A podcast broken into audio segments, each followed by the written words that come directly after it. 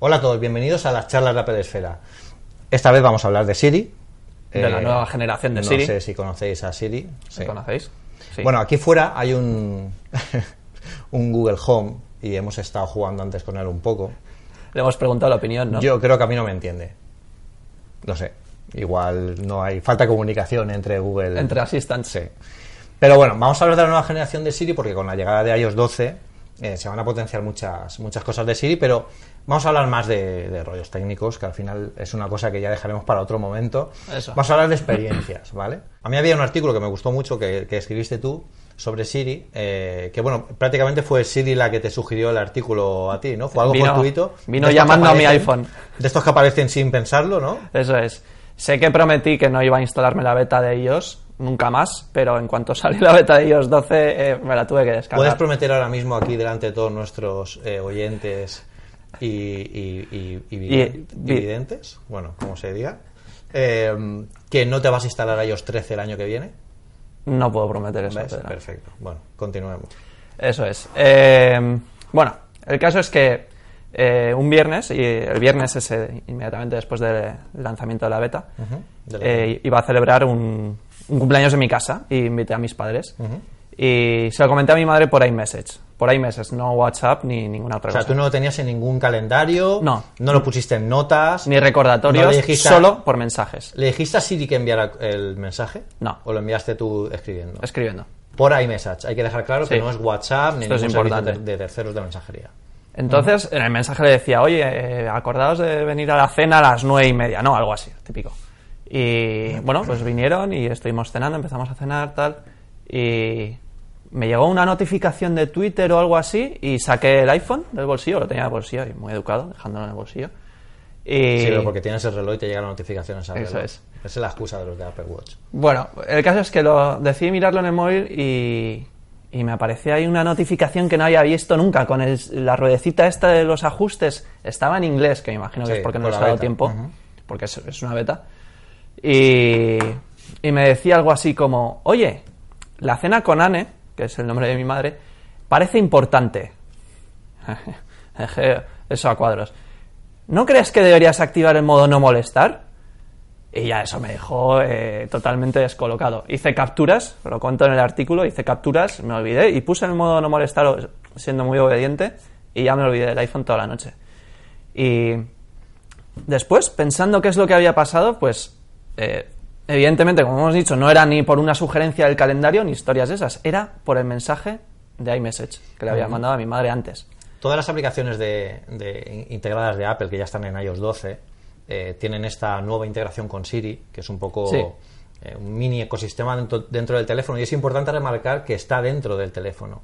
Esa información eh, de cómo utilizas el teléfono. De cómo utilizas el teléfono no sale fuera de, hacia ningún servidor ni Sí, eso, eso nos lo confirmó Apple después porque mm.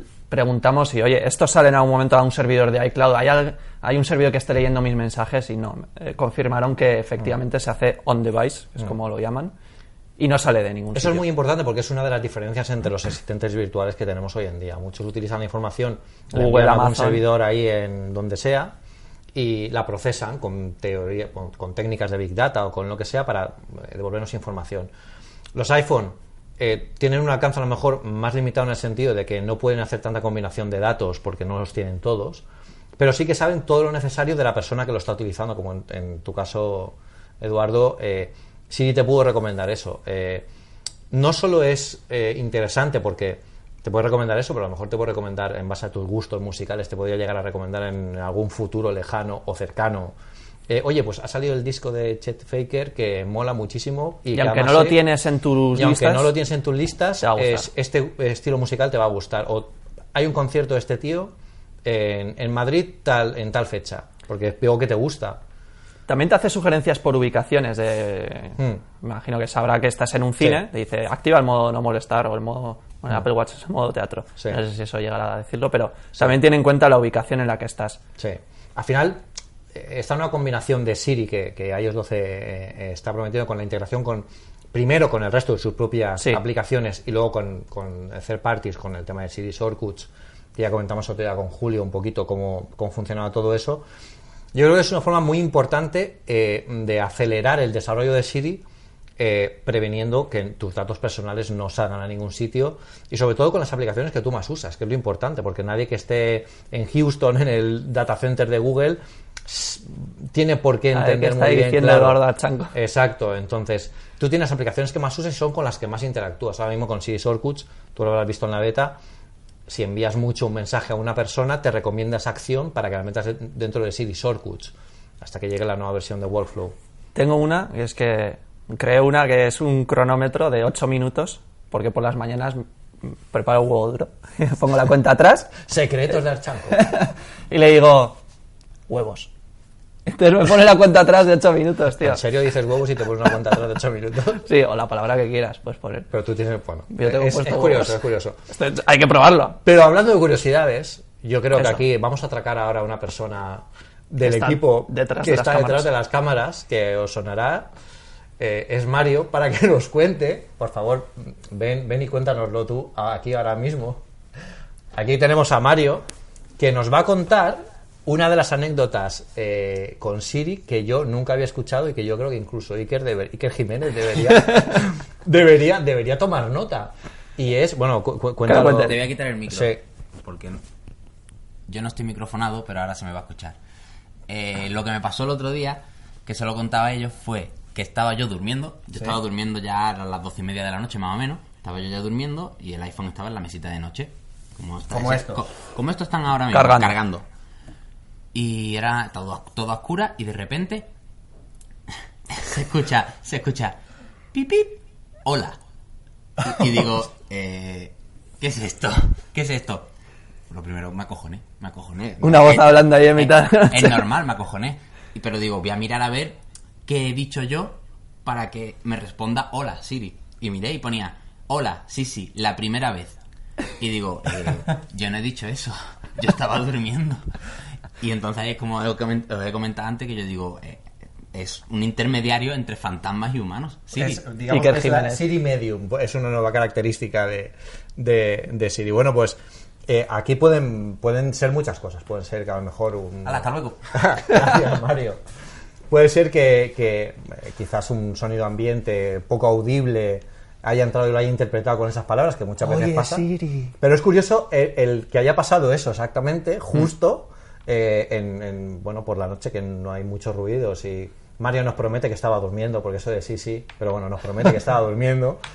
Y, ha habido casos con otros asistentes. Yo recuerdo que hubo uno hace poco con Alexa, que estaba la gente en casa y de repente se oía imaginaos, imaginaos. En mitad de la noche una carcajada ahí siniestra de un asistente sí, sí, Me muero. Al final, mm, tenemos que tener en cuenta que los asistentes que, vamos a, meter en casa son realmente micrófonos que van a mm. estar permanentemente escuchando todo y también tenemos que, entender que en algunos casos esos datos van a salir fuera de, de nuestra casa y en otros hay un cierto tipo de proceso. Eh, aquí es importante que estos asistentes no sean solo, porque está tendiendo a, ocurrir algo parecido a lo que pasó con los teléfonos, y era que hoy en día decimos que esto es un teléfono inteligente cuando en realidad esto es de todo menos un teléfono.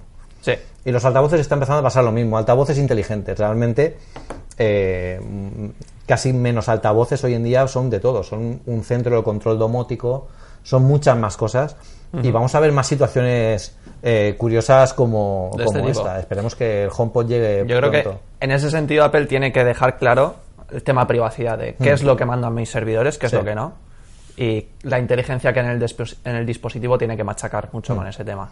Aquí en, las Keynotes, eh, Apple lo está dejando claro últimamente, eh, dedicando un tiempo y una diapositiva, que las diapositivas en una Keynote son oro, porque es el mensaje directo que quieren que, que la compañía transmita a los a quien está viendo la Keynote, ya que quienes los estamos, lo estamos retransmitiendo. Y, es muy importante al final que, todo eso eh, eh, bueno, pues llegue a los usuarios y entiendan que no es simplemente eh, una, una, una, un procesamiento de la voz, un proceso de, de, lo que dices, sino que también está conectado con muchos servicios y esto es el principio del, de la llegada del Internet of Things como conocemos que ya está mucho más cerca de lo que, de lo que pensamos. Porque... Tú tienes la casa domótica ya. Pero, pero, y tengo muy poquitas cosas. Tengo tres bombillas, dos enchufes inteligentes y cuatro chorraditas más. Pero cuando realmente llegue la domótica de verdad, que es que cuando te vayas a comprar una casa te digan, mira, tienes las ventanas así, tal, tal, pero es que además tienes una centralita de HomeKit aquí para el tema de las persianas, por ejemplo. Yo me acuerdo cuando nos enseñaron Apple TV eh, de cuarta generación en, en, Londres, Apple, eh, preparó una casa en el que tú decías a Siri, eh, pon esto en modo cine, y las persianas se bajaban, se atenuaba la luz, se ponía la película que, querías ver. Yo creo que el futuro va un poco todo ahí y esa interconexión es importante que, se gane un poquito más de, primero de, conectividad con las aplicaciones, porque es muy importante el tema de Siri Shortcuts que llegue también. Poder decirle esa palabra clave para que haga otras acciones. Esa palabra clave que, bueno, ahora mismo, por ejemplo, en el reloj ya está, la han, quitado, que solo sea eh, activarlo. Ya, quita, quita el Oye Siri, ¿no? Ya han quitado el Oye Siri porque es Simplemente un con girarlo. Exacto, ya, ya lo coge. Y, y bueno, pues eh, el reconocimiento cada vez será un poco será más preciso. Antes nos sorprendía viendo en Twitter un vídeo, creo que era de Julio además, que la voz de Siri en inglés es casi perfecta. Sí. O sea, yo creo que costaría distinguir una voz real de una persona de, esto, que también es otro campo de mejora. cada idioma tiene que ir mejorando y irá por su, por su propio camino, aunque sea el inglés el que, el que, predomine, el que predomine en todo eso. Y, y bueno, eh, de cara al futuro, ¿tú cómo ves a la Siri del futuro? ¿Cómo, cómo ves que será Siri en, no ya no en iOS 13, en, en iOS 14 o en cómo conectará, porque por ejemplo en CarPlay también es muy importante para, manejar cosas con el coche, pedir música, pues, todo. Si te das cuenta al final, Siri es mucho más que una voz, porque desde hace varias versiones de ellos, eh, Apple está metiendo en, Siri un montón de cosas como las recomendaciones estas de, de activar el modo no molestar, pero también es una función de Siri cuando tú mandas un texto eh, en plan, nos vemos mañana a las 10 de la mañana y te aparece subrayado. Pues ese subrayado le das y se puede añadir un, a un calendario a tu calendario y luego lo completas y tal.